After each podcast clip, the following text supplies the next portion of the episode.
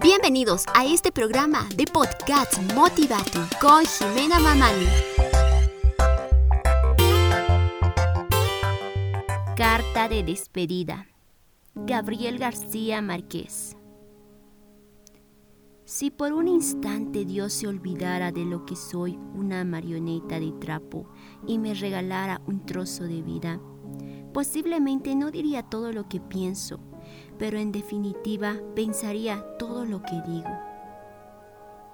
Daría valor a las cosas, no por lo que valen, sino por lo que significan.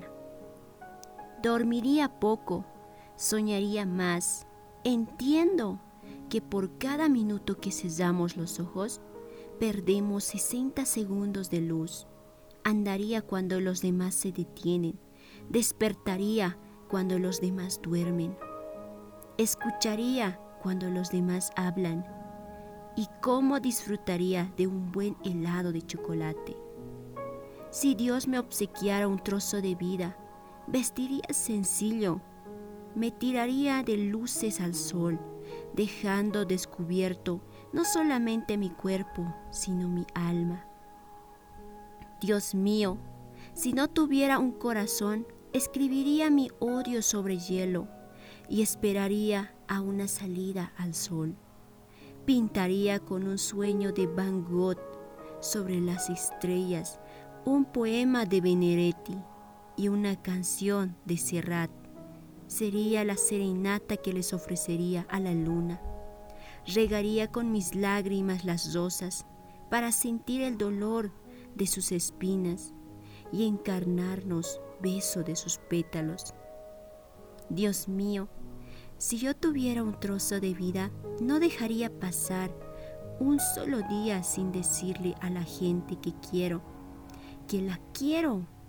Convencería a cada mujer u hombre de que son mis favoritos y viviría enamorado del amor.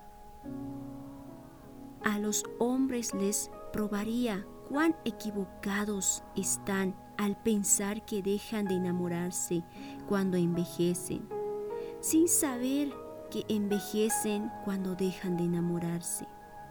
A un niño le daría alas pero le dejaría que él solo aprendiese a volar.